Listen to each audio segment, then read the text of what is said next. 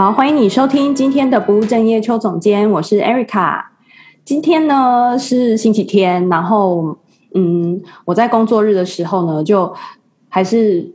呃，明明是呃不是是休假日，休假日的时候，对，然后就是因为我一直一直非常想要录这一集节目，所以呢，我就邀请了一个之前呢我有邀请过的来宾。那他呢是一位在英国执业的智商心理师，然后之前我是请他来我们的节目，就是聊有关于他自己在生涯上的转折。然后今天呢，就是想要聊的这个主题，我觉得应该很多人都会觉得很有兴趣，就是跟爱情有关的，特别是异国恋情。那等一下我们就会跟 Aaron 就是好好的聊一聊喽。那我先请 Aaron 先自我介绍一下，因为如果有的听众之前没有听过那一集的。OK，好，大家好，我是 Erin，呃，我是住在英国的成人及伴侣的心理咨商师。那之前在节目上有稍微呃自我介绍了一下，我大概十二岁左右的时候就离开台湾，那中间住了新加坡、美国，然后最后呢是定居在英国，现在差不多已经有大概二十五二十五年左右的时间。那我在对对 感感觉真的对那。我在呃，智商的方式呢，可能带给大家比较不一样的地方是组合了东西方的一些观点，然后利用了一些比较身心灵的方式呃来做智商，所以不会只是呃局限在脑这种 psychology 的这个地方。那因为可能我也了解东方人的一些背景啊，或者文化影响。然后，所以再加上我在西方所受到的一些教呃教育跟经历，所以可我组合的这些观点呢，在咨商的过程呢，比较可以帮助个案，然后引导他们做一些成长，跟走出他们自己的舒适圈，然后用不同的观点来探索他自己。对啊，好，那在就是因为讲到就是 Aaron 自己住在英国也有很久哎，就是我我不知道你原来住了这么久。对，这么多年，那其实我觉得，因为你你住在，你也是住在伦敦嘛，我记得。对，对，因为我之前呢、啊，我在伦敦有住过那个大概五年，差不多五年的时间。然后我我自己光是这五年，就是这短短的时间，我觉得就是在英国，其实就看过很多呃，我们所谓的就是在台湾，我们常常说的就是所谓的异国恋情啊，或是异异国的伴侣，其实，在伦敦非常的常见。对，嗯，我不知道你自己应该走在路上，其实都很多吧，就是各个国家的人都有，所以其实你说像那个什么，比如说亚亚洲人啊，跟呃欧洲人的组合啊，就是各种排列组合都有，其实，嗯嗯，对，因为再加上英国本身。对这种呃 multicultural 的的的这种观念，其实就蛮开放的。那本身英国就有很多不同国家、不同种族的组合，所以其实是非常的常见的。对，对。那你觉得啊，就是异国关系啊，就是有什么吸引人的地方啊？今天的内容呢，是我想可能是所有恋情跟婚姻都是可以适用的。那我们就用不同的层面呢来讲解今天的主题。有一些比较内向的层面呢，可能是很多人他们一开始不会想到的。那或许在听完我们今天这个分享之后呢，很有可能在你往后面对你另外一半的时候，会有不一样的一些想法跟感受。那当然，很多恋情跟婚姻的组合都会是不一样。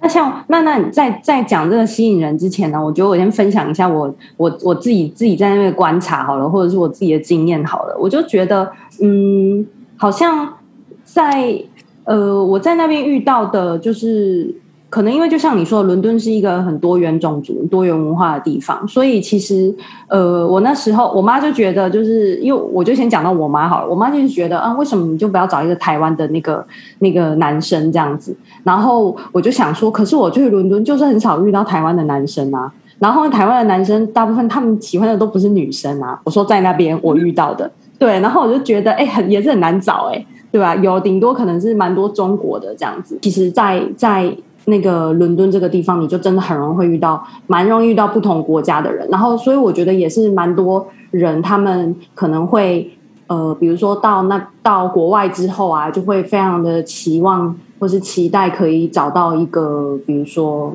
跟自己不同国家的另外一半。每个人会遇到怎么样的另外一半，当然我们很难控制，因为就像你说的，可能因为你身在国外，真的遇到的比较多就是呃西方的人，所以那你可能本身接触的东方人也比较少。嗯、那这些其实都很难讲，我们也很难控制。可是当然，如果以一个心理层面来看的话，我是相信，其实不管我们被什么样的人吸引，其实在我们的潜意识里，其实都是会有一点点影响的。那这当然每个人的 case 都会是不一样，你当然可能还是要做下一个不同的这个恋情的组合，然后来去沟通之后，才可能真正的了解说哦，为什么这这两个人最后会走在一起，然后为什么这两个人很有可能会遇到这样子的一个问题。嗯，因为其实我想要先说到的就是有一个很有名的心理分析师，他的名字叫 James Hollis，他其实说过 All relationships begins in projections。那意思就是，所有的恋情其实都是从投射开始的。那这样子的投射呢，跟我们对对方会有的期望，都会是所有恋情的一个开始。因为其实当我们对一件事情越不了解，或者是越不懂，我们其实对他的投射，跟我们对他的好奇心就会越多。所以，这也就是为什么在所有的恋情的开始，其实大家都会很兴奋，会有很多的幻想。那如果尤其是对方又是不同国家的人，我们更会有很多的投射。嗯、那尤其是你知道，尤其是从小我们如果又被电影啊，或者是有很多的漫画啦、啊、这种 Disney movie 的影响，其实我们真的很容易对这种。呃，金头发啦，还是棕色头发、蓝色眼睛的人，会特别特别的好奇，然后会特别的想要了解更多。对，我觉得那个不了不了解，其实也会有更多的好奇心，然后那个好奇心应该就会有更多的那种期待吗？还是什么的？觉得对方很吸引我们的地方，那在更了解对方之后，他反而会变成你们争吵的一个原因。你有没有觉得有时候婚前吸引你的那个点，婚后忽然变成很容易吵架的点？对对，所以很多人不是会说 “love is blind”，其实这就是为什么、嗯、呃，因为我们在一开始一段新的恋情的开始，我们往往是看到我们想要看到的，所以一切都会是美好的。可是到了之后相处，然后越来越了解对方的时候，你会发现说，哎。其实对方可能有很多地方是跟你当初看到跟想象的不一样，那这就会是一个很很很重要的一个阶段，因为你怎么样去磨合，你怎么样去找到一个适适合的中间点，会是每一个恋情都会需要经历的一个一个 challenge。嗯，那其实这些呃，不管是我们恋情还是婚姻的结合，都是会。回归到我们的原生家庭，那这可能会，我不晓得听众对这一方面的了解多不多？因为有一些人，他们一开始会知道说，哇，原来我的选择跟我的原生家庭是有影响的，可能会是会带给他们一些冲击，因为他们可能会觉得，我才不想要找到一个像我爸妈这样子的一个另外一半。可是其实我们的父母某一方面来说，他们是我们的第一份爱。我们学习爱的开始，那我们的家庭的一个组合，也会是在潜意识里一直影响我们内心想要有或者渴望的一个家庭的模式。嗯，对，所以其实我们嗯、呃、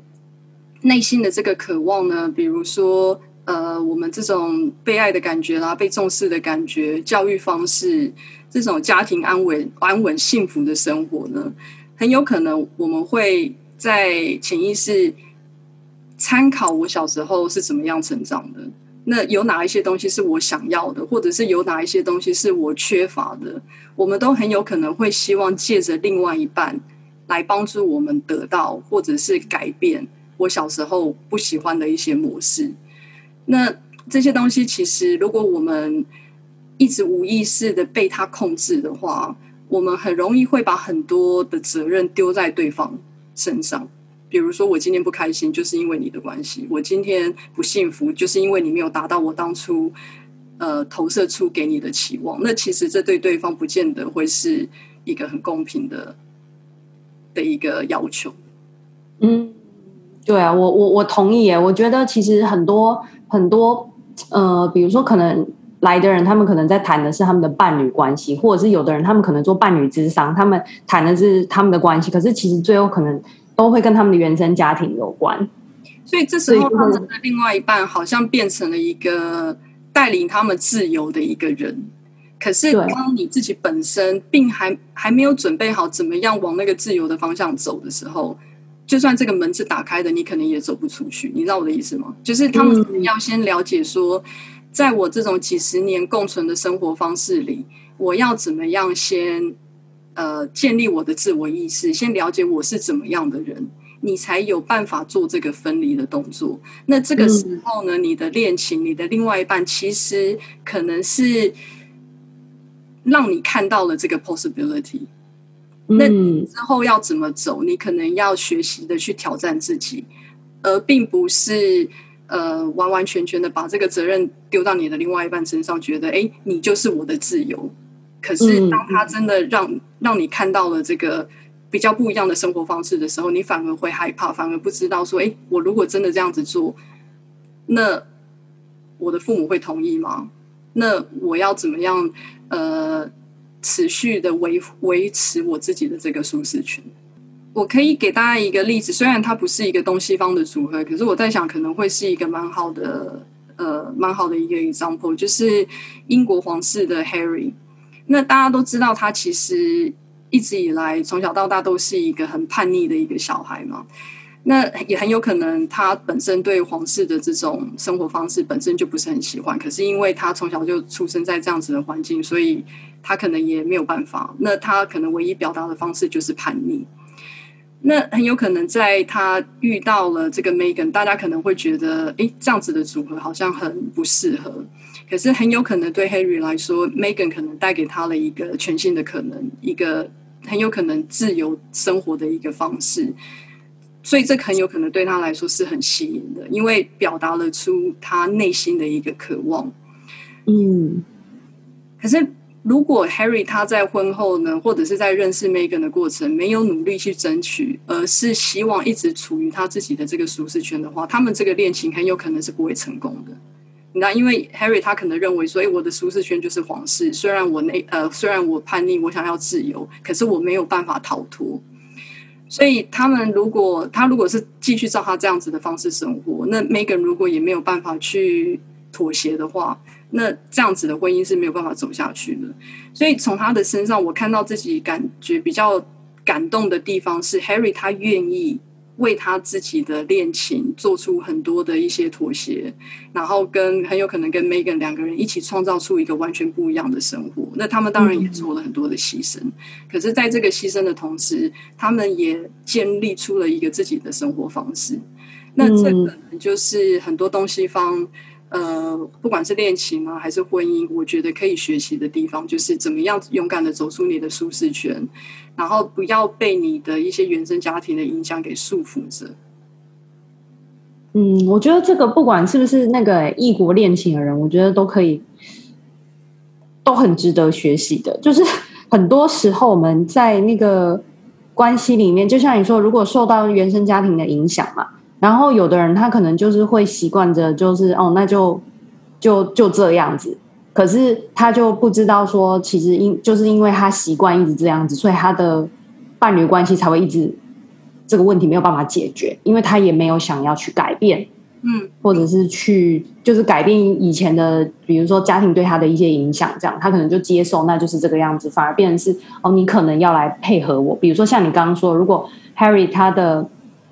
他的做法是他觉得他的太太要来配合他，那我觉得他们现在应该也不会到加拿大去，嗯，生活，嗯，对，所以对啊，这是还确实是还蛮让人意外的啦。就是他们的后续发展，虽然就是很有点，就是皇室应该大傻眼这样子，嗯，所以其实你看，有很多东方人，他们很有可能因为受呃很不习惯或者很不喜欢这种东方教育的压抑的这种方式，尤其是这种。呃，你知道严厉的这种管教，他们最后可能就是选择逃脱到国外，到念找工作。可是，在他们逃脱的这个过程，虽然 physically 他们已经离开了原生家庭，可是在他们的脑海里，emotionally, psychologically，他们的父母其实是一直跟着他们的，所以他们很有可能做了一些很大的选择，可是，在他们的内心里还是会 carry 很多这种 guilt，觉得哇，父母有可能会认同吗？我的父母又很有可能会怎么想？所以，其实这一种呃，怎么样创造出一个独立的个体？怎么样创造出一个？我又是怎么样的一个人？确实是需要一个很大的勇气的。那很多的恋情其实可以带引你往这个方向走，可是你有没有这个勇气？你有没有这个意愿？跟你的另外一半去创造这样子的一个生活，会是一个我觉得蛮大的一个决。有的时候在恋情为什么会有这么大的争执？往往是嗯。呃来自于我没有办法前进，我不愿意前进，那对方也是不愿意前进，或者是不想前进，那你们两个就僵持在你的位置上。可是所有的恋情，当你两个人都僵持在同样的位置上，是没有办法前进的，而是你们要怎么样去 negotiate，找到一个你 OK 我也 OK 的点。那这个你 OK 跟我 OK 的点，不见得会是。完全符合我的我想要的样子，或者是完全符合你想要的样子。所以，为什么人家会说这种 compromise 会是在恋情里很重要的一个点？嗯，对，就是我我同意。就是对于比如说你们的未来，你们是是不是有一样的目标，然后愿意朝那个目标去去前进，跟像你说的，就是去妥协这件事情。要不然，如果你们连一致的目标都没有，我觉得那根本不可能走下去啊。嗯，因为我觉得在恋情里，嗯、意愿，我觉得这两个字是很重要的，就是 your willingness to，、嗯、呃，这个意愿去做，对你们来说，对这个关系是好的决定。那这个好的决定，不见得会是你喜欢的，或者是对方喜欢的，而是你们的出发点是为了这个恋情能够继续往前走而做的这个决定。嗯。所以有很多的这种异国恋，很有可能先生或太太为了另外一半到国外念书、到国外发展，他们可能要牺牲他们自己原原原本有的这个生活方式，然后一起搬到呃其他的国家去生活。真的，他们很有可能在觉得说 “OK，我答应”，可是他们并没有真正的去了解，说我这么做又是为了什么？那我这样子做。对我来说，我又得到了什么？嗯，那因为如果没有这样子去思考的话，他们很有可能在往后感受到的都是抱怨，感受到的都是我为你的牺牲。对对对，我为了你，我为了你，什么跑到这么远的国家来，然后原本的工作就没有啦，然后我要在这边做什么做什么这样。我觉得应该蛮多的女性吧，会有这样子的很多的这样子的纠结，因为其实我以我了解啦。就是或是我听到的，其实蛮多，就是都是那种台湾的太太。如果是先生是不是台湾人的话，他们可能都是住在先生在的那个国家，就是太太太太可能就移居那边。那你移居那边，有时候可能比如说因为语言的关系啊，或者是因为什么关系，你不一定会有你原本的那个可以做的工作，你有可能是。没有工作的，就是在家里带小孩这样子。嗯，对，我听到很多是这样，所以这就是为什么当初我决定回台湾的时候，大家都对我说：“你先生真的很好，他愿意跟你回台湾这样子。”就是可能在大家一般的那个认知里面嘛，通常都是太太太太在国外这样子嘛，就是去国外，然后很少是，对啊，确实是很少是愿意先生跟我跟太太一起回。台湾这样子，其实还是有，台湾也蛮多的，但是我觉得那个比例上可能是蛮多女性上吧。我觉得这个是在他们的不管生涯还是什么上面一个蛮大的困境。嗯嗯，所以我想在这个时候，你的先生他自己应该也是有做好自己的心理准备，就是当我到了台湾，我可能要面对怎么样的生活？因为如果呃。我在想，不管是你或者是其他人的 case，如果在没有做好这样子的一个准备，在往后当事情如果变得比较不顺利的时候，嗯，另外一半很有可能就会怪罪在把把罪都怪在呃，就是想要离开的另外一半的身上，就说你看吧，就是你，所以我们现在在这个处境里。可是这是我们当初共同一起做的一个决定，那这个决定是不管是好是坏，我们都会一起承担。嗯，我觉得这一点真的很重要，因为我先生也也有这样子跟我讲过，就是我有时候，哎，反而不是他他在质疑决那个我们的决定，是我有时候在质疑我自己，我我我这样的决定是不是对的？就是比如说我搬回来台湾之后，我有很多要重新适应的地方嘛，我都要重新开始。然后有时候就会问我先生说：“你会不会很后悔？就是跟我来台湾？”然后他就真的是还蛮有智慧，他就跟我说：“这个是我们一起做的决定。”然后他说，他今天也是他自己愿意来的，所以他就会觉得这是我们一起做的事情，不管好坏，我们就是要一起做这样子。所以我就觉得，至少虽然实质上不能真的解决什么问题，但是就是你的心里就会真的对于两个人一起这件事情，就真的会比较有有力量吧。所以我非常的认同你刚刚说的那一段话，就是两个人要一起，而不是好像这个时候就忽然变成你跟我了，就是去责备对对方啊，或者是什么的。从你的身上，我我可以感受到的共存，就是你跟我的快乐就是我的责任。这其实就会是一个很好的共存的 example。可是对你的先生来说，我们已经决定好了，那也是我应该要担起的。所以他你们两个是分摊这个责任的。哦，所以其实他就比较不是，虽然你们是一起出来，可是他跟他就比较不是这么共存的。感觉，因为他知道说他也需要负他自己的责任。嗯，对，所以这样到底有共存还是没有共存比较好？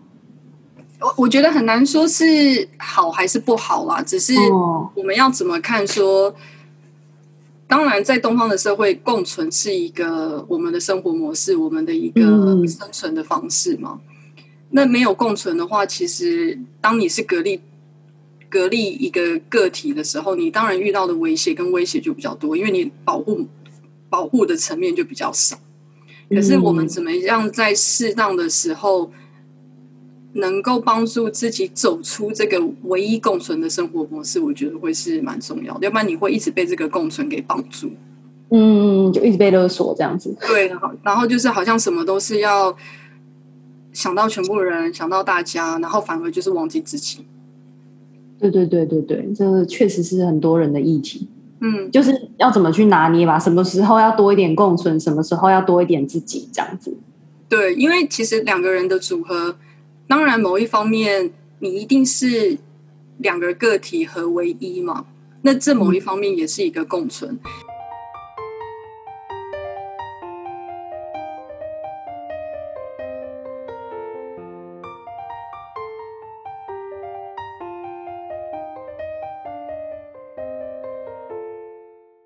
因为其实我觉得很好的一个点，我或许现在可以讲到的，就是每个恋情都会经历的三个 milestone。第一个 milestone 就是我们说的这种 falling in love，就是一开始两个人的结合。那这个两个人的结合，呃，就像回到我刚刚一开始说的，这个 love is blind，我们可能看到的都是对方的好，看到我们想要看到对方的那一个面，所以很多东西看起来都是美好的。可是当我们在相处了一阵子之后，我们的不同可能就会开始出现了，那这就是我们遇到的第二个第二个点，就是这种 differentiation，就是 power struggle。我们就会开始拿捏说，你应该要听我的，我才是对的。那你的另外一半也很有可能会说，你应该听我的，我才是对的。那两个人可能就会僵僵在那个地方。那很多恋情的这种或者或者婚姻的问题，都是在这个点会出现。那他们可能就会在选择这个点去做智商，因为他们没有办法前进。嗯，在这个在这个时候，你怎么样选择？就像回到我们刚刚说的，找到一个对这个恋情来说、婚姻来说最适用的一个点，你们两个都同意，呃，愿意去做的这个点，你们才有办法往前走。那这也很有可能包括你怎么样去教育小孩。然后，因为每个人教育方式，东方跟西方是很不一样的嘛。嗯，可是你要怎么样去了解？说，哎，很有可能这个小小孩需要的，并不是我小时候接受的教育方式，也可能不是你先生或者是你太太小时候接受的教育模式，很有可能会是一个全新的模式。那你们两个人的结合，怎么样去想出一个对这个小孩最适用的模式，会是最重要的。嗯。嗯那第三个阶段呢，就是嗯，我们说的这个 finding balance，那这个 finding balance 很有可能是要借由很多的争吵、很多的磨合，然后借由很多的修复，你们才有办法进入到一个比较呃深的层面。嗯嗯。那这个是我们要怎么样让我们的恋情能够走得更深？往往是要借由呃很多的出错跟修复。你知道，在很多的关系，尤其是东方的社会，我们会想要保持。呃，peace，我们可能会不想要跟别人争吵，嗯、然后呃，牺牲我自己想要的，然后可能我想要的我都不会讲。那其实久了久了，你最后还是会爆发嘛。所以，其实，在恋情很好的点就是你怎么样练习把你想要说的给说出来。那了解说对方可能会不开心，对方可能会不同意，可是你们两个也没有办法相信说，就算你们不同意。你们一样有办法能够继续生存下去，然后借由这样子的一个练习，你们才有办法找到一个平衡点。那这个平衡点，你们才知道说，我们可以在一起，可是我同时可以保持自我。嗯，对，所以我觉得，如果照这个三阶段这样走下来的话，我觉得就是从一开始的呃呃吸引人的地方嘛，对不对？第一阶段。嗯我记错吗？对，就是从一开始有一种从浪漫，然后走到第二阶段的的现实，然后现实之后第三阶段就是开始要去想我们两个是不是还就是呃目标吧，就是我们是不是确一定还要一起走下去的？因为如果你们没有确定这个，就是我我我不是那么确定我是不是一定要跟你走下去，那我觉得很多的，就是你刚刚讲了很多争执啊、争吵的那个。不管你怎么吵，就是因为你知道对你跟对方都不会放弃彼此。我觉得那个才是一个关系有办法，不管怎么吵，还是可以走下去的那个很重要的因素吧。嗯嗯，对，因为我觉得很多人避免争吵，往往是害怕说，我今天把我的想法说出来，对方会不会就离开了？或者是我今天如果说出我想要的，对方会不会就不喜欢我？嗯，那为了不去面对这个，我们可能就不说。可是那就会变成说，你往往就是并没有把你的全部给表表达给对方知道，那对方又怎么能够认识你？对，这个我觉得不管是不是异国，真的都会有有有这样子的问题。只是说，如果是异国关系里面的话，可能又会有更多的事，你会在想说啊，因为他是某某人，他是哪里人，所以因为他们的国家的人就是这样啊，所以我好像要接受，我如果要跟他在一起，他好像就是。应该是这个样子，然后我要接受这样，所以我觉得这个就又有另外一个疑问，比如说像这种异国关系里面啊，如果有，比如说我们的关系就是有一些卡住了，还是走不下去，那到底是沟通不良，还是就是这样子沟通不良？到底是因为价值观不一样，还是因为像我刚刚说的那样的文化差异呢？你觉得呢，Aaron？你觉得？你说的价值，你可以。跟我解释说，你指的价值观是指什么？我指的价值观是，比如说，像我们一一一般都会觉得说，就是比如说，我今天对金钱的价值观是怎么样？我今天对工作的价值观是怎么样？就是有些人他们会觉得说，哦，我今天这异国关系走不下去，哦，可能是因为文化差异，或者是说也不一定走不下。我们只是在关系里面，刚好我先是外国人好了，然后呃，我们就会觉得啊，我们今天这个争吵是因为文化差异。就是我们是不同文化的，还是说我们本来就是对于，比如说假设金钱这件事情上的价值观就不一样。今天不管我们是不是异国婚姻，我们都一样都会有这个价值观的问题。嗯，我自己是觉得沟通会是所有恋情最重要的这个的一个点，因为今天不管你是不是异国恋情，所有的两个人的组合都是来自两个完全不同的家庭。那这个两个不同的家庭，很有可能是北部跟南部，你知道吗？很有可能是东西方的组合。那那其实，我要怎么讲？两个人的组合一定会有价值观的不同，两个人一定会有想法的不同。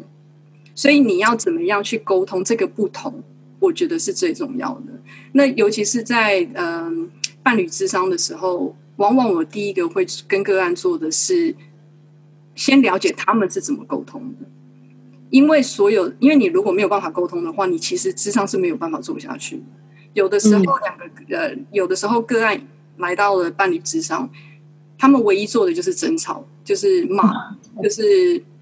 对互相抱怨对方做的不是。可是这并不会对你的恋情有特有任何帮助啊。所以，其实我们在智商需要做的就是改变这样子的一个沟通方式，你才有办法前进。嗯、那你的沟通方式很很有可能就是建立对对方的这个同理心。那这个同理心不见得说你就是要完全同意跟了解对方在想什么，而是你有没有办法聆听对方想要说什么。那当你可以聆听的时候，你不见得要同意，你只要知道对方要表达是什么就好了。然后从这种不同的公司，呃，不同的呃，这种比较调谐过的一个沟通方式，我们再去找到一个平衡点。因为我觉得很难找到一个两个完全不同的人，要有一样的文化，要有一样的价值观，往往都是经历沟通跟这种 negotiate 之后，才能够找到平衡的。嗯，所以这个问题就我现在有了答案了，就是很好。你没有说到底是价值观还是文化差异，重重点是沟通。嗯嗯，对啊，因为对啊，我们跟可能跟隔壁邻居也也是不同的价值观啊，也是不同的文化。我觉得如果要以文化来说啦，你不要用国家来讲文化的话，我觉得每个家庭都会有自己的文化啊。就是你就像你说的，两个家庭一定就是不一样的文化。跟不一样的价值观，所以确实是你们两个人要怎么去协调那个在关系里面的的不同，然后呃那个不同，然后你们比如说可能产生一种你们自己新的沟通方式，或是新的做法之类的。因为当然异国恋情，当然不同的语言、不同的文化、不同的国家，一定会造成很多的挑战。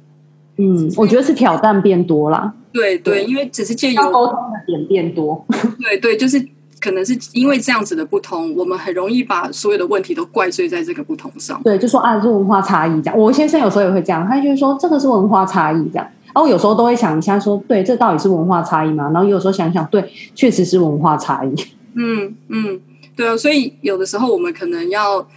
嗯、呃、重新去思考说。我们可能不能够每次都怪罪在文化或者、嗯嗯、或者价值，因为如果这样子的话，这个全世界上的人又是怎么生存的？对啊，所以应该是说，不管是到底是怎么样子的差异吧，就是你们两个到底是要怎么去协调才是重点。嗯嗯，而且我觉得可能我们可以用一个不同的方式去面对这种差异，就是或许这些差异是带给我们一个很好的学习，就是。带领我们走出我们的舒适圈，因为只有不同，我们才有办法找到一个不同的生活方式。要不然，我们很容易就是一直活在我们的小圈圈里，然后不晓得这个小圈圈外的生活又会是怎么样。所以我在想，其实对一些人来说，他们可能对异国婚姻会特别的渴望，或者是会有一种幻想。我遇到蛮多人，是他们其实内心都会有一点点小小的叛逆。然后会希望说，借由异国婚姻可以带领他们去看看说外面的世界又是什么。可是如果他们不去认识说，可是为什为什么这个叛逆会存在？对，很有可能他被当初的家庭教育有点压不过气。嗯，所以他就选择了可能另外一个很极端的的不一样这样子。对，因为没有地方发泄嘛，所以我可能能做的就是逃跑。然后选择一个完全相反的方式，嗯，如果这样子的方式持续在你往后的婚姻进行的话，你很有可能也会选择跟你先生有同样不同的方式。嗯，你知道我的意思吗？就是我为什么要跟你一样？我持续要用我觉得是对的方式。哦，对对对，我就是要跟别人不一样这样子。对，那很有可能，如果我屈服于于你，或者我同意你的话。就会让我有这种压迫的感觉，那这可能又会带回他原生家庭这种“我才不要出屈服于我父母”的这种感觉。嗯嗯嗯嗯。哦，原来如此，好，真的是蛮深奥的。因为其实有的时候我们会，嗯，在我们的婚姻或者恋情里面，一直重复去演出我们小时候的遭遇。嗯，我觉得这是蛮可怕的，因为很有可能在小时候你的原生家庭，你的你感受到的是孤单，你你感受到的是没有被爱的感觉，嗯、然后你往后可能选择了一个很很很向往自由的先生，然后再往、嗯、然后这个向往自由的先生很有可能在跟你结婚之后继续的自由，那你一样会处在这个很孤单的感觉，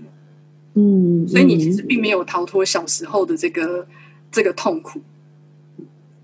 可是你知道这个时候这个个案他需要怎么做？就是真正的去聊这个聊这个伤，就是原来小时候的孤单是这么的难受，是这么的不开，造成我这么不的不开心。那其实你要怎么样开始学习？呃，给自己自己需要的东西，然后学习重新去爱自己，你才有办法找到一个比较平衡的关系。嗯，是。对，那所以啊，就像我们刚刚讲讲的，我们聊了很多，就是关于这些不管是差异啊、沟通啊、价值观之类的。那如果啊，大家想要开始一段就是关系之前啊，你觉得有没有什么可以建议的？大家有什么心理准备可以先做的？因为大家其实都会很想要知道说，所以我现在要怎么办？我们要先怎么样跟自己说，恋情跟另外一半的出现。他的目的并不是要让我们过得开心跟幸福。嗯，我觉得这个可能是大家比较难接受，因为大家可能会觉得说：“哎，我结婚，我今天谈恋爱就是为了开心啊，就是为了幸福而去做的。嗯”可是，如果你把这样子的一个目的建立在另外一半身上，当对方没有办法带给你你想要的时候，你会把所有的责任都怪在对方身上，你反而不会学习去承担说：“那我的责任又是什么？”嗯。所以我会去鼓励一下，说你有没有办法在进入一段关系之前，先去跟自己说，我可以从这段关系怎么样学习更了解我自己？我怎么样借由另外一半来学习，说我又是怎么样的一个人？因为其实所有的恋情，你的另外一半都是很像拿起一面镜子，反射出你是怎么样的一个人。所以，为什么所有的恋恋情会带给人很多这种很渴望、很期望，可是又很害怕受伤的这种感觉？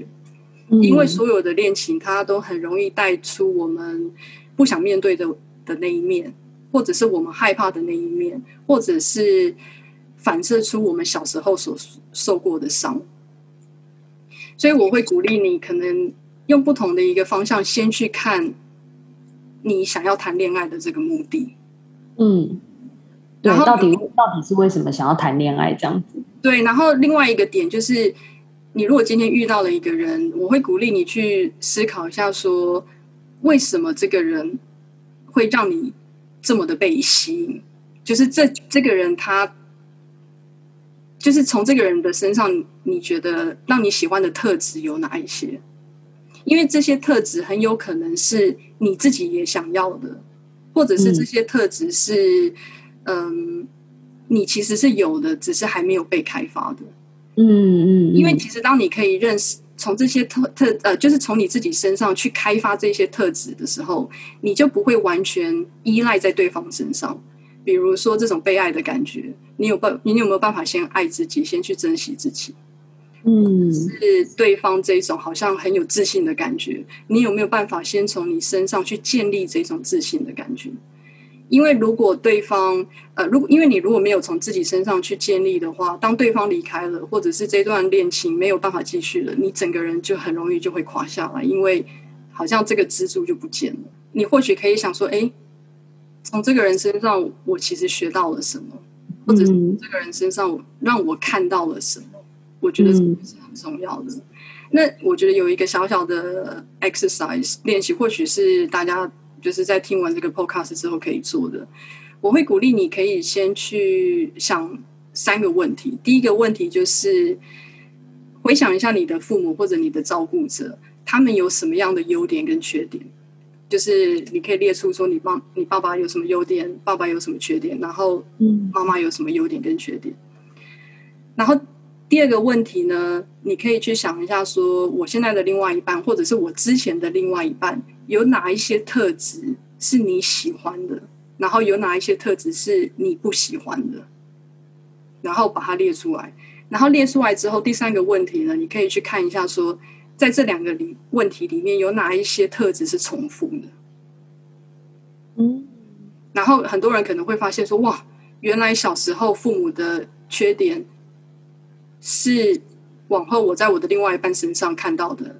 最让我受不了的特质，或者是父母的优点，原来一直是我在另外一半身上一直想要看到的。嗯，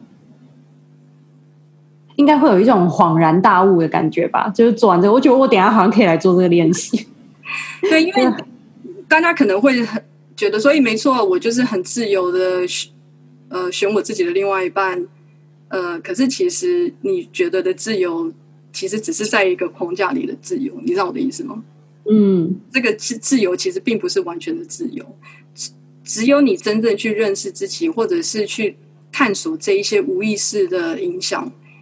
你才有办法从这一些影响里面逃脱出来。嗯。我觉得这个后面这个练习，我觉得很有帮助。哎，就是真的，就是如果大家有去做的话，我觉得会很有帮助。嗯、然后我刚刚呢，还有想到一个点是啊，我觉得如果如果要我也如果也给一个建议的话，我会觉得是，如果今天你要进入一段关系之前啊，就是我觉得千万不要是为了要逃避。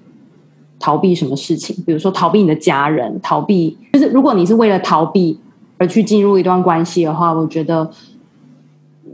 你可能又会再重复同一些事情。你你说到的这一点，会让我想到，你知道有的时候父母可能会逼自己的小孩赶快结婚，然后赶快生小孩，嗯，然后很有可能为了逃避父母的这个压力，你可能就选择生小孩了，你可能对，可能就结婚了，所以你的逃避。可能往后会让你觉得，我其实在我的婚姻里，或者是在我有小孩的生活里，其实一点都不不开心的。嗯嗯，可是这就是你当初逃避所造成的牺牲。对，好可怕，好写实。嗯，所以你看，真正我们或许这些人需要做的，真的就是你有没有办法真的站起来，然后为自己说，可能婚姻就不是我想要的。可能有小孩，现在有小孩就不是我这一种。我们不需要要有要能够同意对方而共存生活下去。其实一起生活不见得是两个人都必须要有相同的意见或者相同的看法。对，好，所以，所以我们今天的主题虽然谈的是异国的恋情啊，然后关系啊等等差异的，可是其实我觉得最后好像都要回到我们自己身上。比如说你自己是一个怎么样的人啊？你会怎么样呃去跟对方相处啊？或者是说你自己到底想要的是一段怎么样的关系？其实最后都是回到你自己。嗯，对，因为有的时候有一些我，有一些人会问我说：“哎，哎，我应该要怎么做才能够更认识我自己？我应该怎么做才能够对自己有更深的了解？”我有时候会跟他们说：“嗯、去谈，去谈一场恋爱。”呃，或者是 you know get into a relationship，因为就像我刚刚说的，你的另外一半往往就是会像是拿起一面镜子一样，让你看到你很有可能自己不想去面对的那一面。那我并不是说这个，并不是说所有的恋情，当然它也一样会有美好的地方，只是你怎么样去面对这些比较多的挑战，比较多的困难。会是真正你学习更认识自己的开始，所以有一些人，当然每个人的选择不一样，他们很有可能觉得 relationship 对他们来说并不是适用的，或者是他们想要的。那当然这也没有问题，只是我想要说的是，每一段恋情都会是一个很好认识自己的一个方式。今天就是非常非常感谢，就是 Aaron 花时间，然后跟我们聊了一下有关于异国恋情的这个主题，然后我觉得也在。你的分享里面，我自己也是真的学到还蛮多。然后呢，如果你觉得就是我们的节目很不错、很有意思，或者这集你觉得很棒，你很想要推荐给身边的人，那欢迎你就到 Apple Podcast 上面搜寻“不务正业邱总监”，然后或者是你也可以到我的脸书啊，或者是 IG，也是一样搜寻“不务正业邱总监”。那今天就谢谢你喽，我们下周见喽，拜拜，拜拜。嗯。